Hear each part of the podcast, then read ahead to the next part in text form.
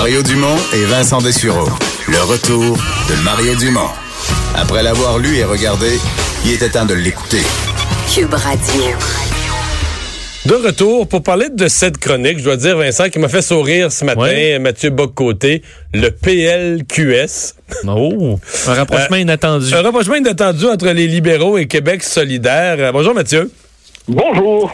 Euh, oui, parce que dans le fond, euh, évidemment, on, on- on parle du clivage sur les questions identitaires, sur les questions d'immigration, qui sont quand même centrales dans le débat politique, en tout cas au moins pour les six prochains mois. Là.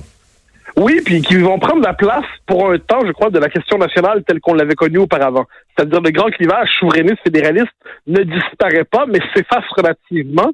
Et la question identitaire prend sa place en tant que question, disons, passionnelle, question qui est existentielle. Et dans ce clivage-là, dans ce débat-là, il faut bien constater que le PLQ et QS sur le plan idéologique, j'entends, sont une forme d'entité unifiée. Euh, évidemment, il y a des sensibilités différentes, mais sur le fond des choses, ils disent à peu près la même chose, euh, à la fois sur l'immigration. On va entendre QS quelquefois parler de la pénurie de main-d'œuvre, euh, ce qui est quand même assez étonnant de la part d'un parti de gauche comme ça. On va entendre euh, le Parti libéral utiliser des arguments humanitaires euh, à la QS et ainsi de suite. Donc les deux partis sont presque interchangeables. Voilà pourquoi je me suis dit qu'il fallait célébrer leur fiançailles en les nommant PLQS.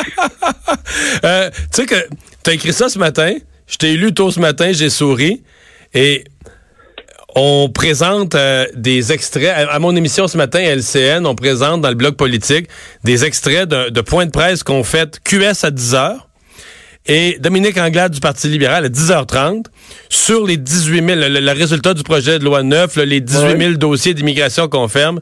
Et je te jure, il disait la même chose. On aurait dit qu'ils ont, on aurait dit qu'ils avaient lu ta chronique et qu'ils se disaient, Mathieu, on l'aime, on va lui donner raison. Ah, mais, mais ça, ça arrive souvent. hein. Mais, mais je constate une chose, c'est que le, le Parti libéral, dans les faits, sur les questions idéologiques, longtemps euh, sur les questions identitaires, cherchait à conserver, appelons ça, les dernières traces bourracistes. Donc, rappeler qu'il n'était pas qu'une succursale idéologique du Parti libéral du Canada. Or, le Parti libéral du Canada a colonisé idéologiquement le PLQ, pour de bon, je crois, puis ça correspond aussi à la base sociale, la base démographique du PLQ.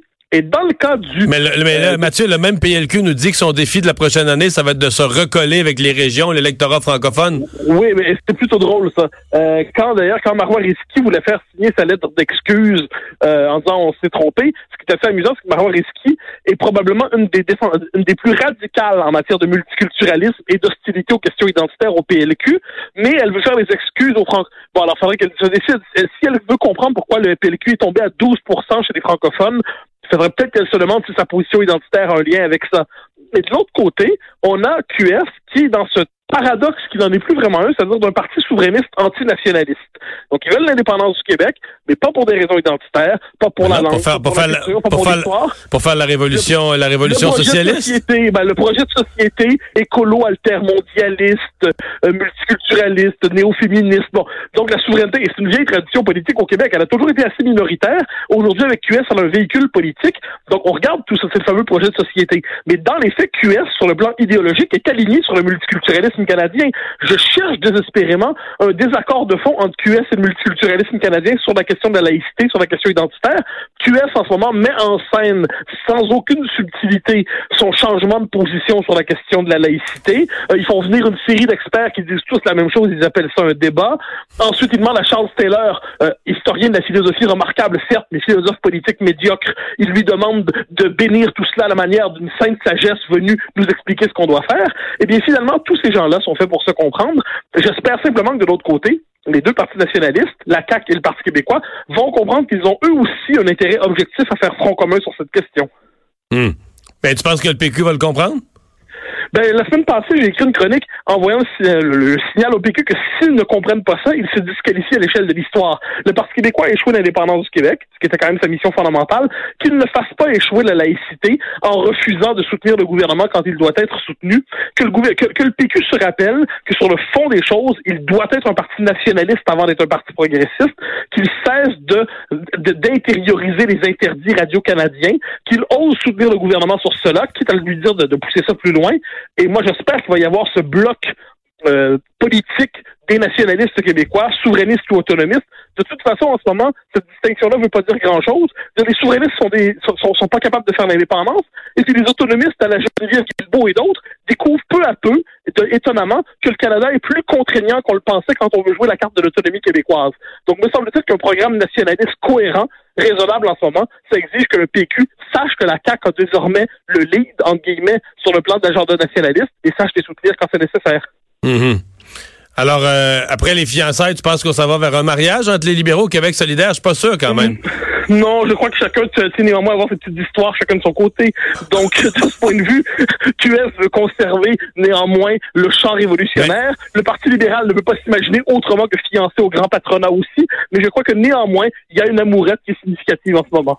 Euh, reste que ce que tu décris avec un certain humour, là, ça raconte quand même la scène politique de, de, notre décennie, de nos années. C'est-à-dire que le, clivage autrefois fédéraliste-souverainiste, maintenant c'est un clivage qu'on pourrait décrire entre les identitaires et les multiculturalistes. Et, et, je te fais un, exemple d'une analyse que moi j'avais faite à l'époque qui avait surpris certaines personnes. Lorsqu'on avait dit que Vincent euh, Marissal était le dernier des incohérents parce qu'il était passé du fédéraliste Justin Trudeau, qui avait failli être candidat libéral, euh, aux, aux, indépendantistes de QS, puis on disait, mais quelle incohérence. Moi, ma réaction avait été non. La nouvelle scène politique, elle est divisée entre les identitaires et les multiculturalistes. Et donc, de ce point de vue-là, Vincent Marissal, qui est un multiculturaliste assez radical, assez fort, a flirté avec les multiculturalistes de Justin Trudeau et a atterri avec les multiculturalistes de Québec solidaire. Je suis, je suis absolument d'accord. J'avais fait la même analyse dans les circonstances, euh, sans le moindre doute. C'est la nouvelle ligne de fracture. Ce que je crois par ailleurs, et ça on verra ce que ça va donner dans 5, 6, 7 ans, c'est que cette question-là, la question identitaire, va faire remonter à la surface tout ou tard la vieille question nationale. Pourquoi? Parce que quand on va découvrir qu'en matière d'immigration, de laïcité, euh, d'aménagement de la culture commune, le Québec a moins de pouvoir qu'on le pense dans la fédération, eh bien, je suis curieux de savoir dans ce cas-là des nationalistes autonomistes de sincères vont se dire, OK, découverte, on pensait pouvoir le faire dans le Canada et on ne peut pas. Qu'est-ce qu'on fait? Puis de l'autre côté, si jamais le mouvement national, le mouvement souverainiste reprend vie, l'idée d'indépendance reprend vie autour de la question identitaire, que feront tous ces souverainistes anti-identitaires? Ils sont pas si nombreux que ça, hein, mais médiatiquement, ils sont pesants. Est-ce qu'on va voir des souverainistes dire l'indépendance ne m'intéresse plus parce que je ne veux pas d'une indépendance ancrée dans la majorité historique francophone? Euh, ça, c'est des questions qui se laissent deviner maintenant et qui s'imposeront dans les années à venir. Hmm. Hey Mathieu, merci beaucoup. Au grand plaisir, au revoir. Au revoir. On va s'arrêter. On va parler à Lise Ravary dans un instant. On va revenir sur euh, la journée difficile de M. Trudeau, démission d'une de ses ministres, mais aussi sur les perceptions à l'endroit des SNC Lavalin. Mario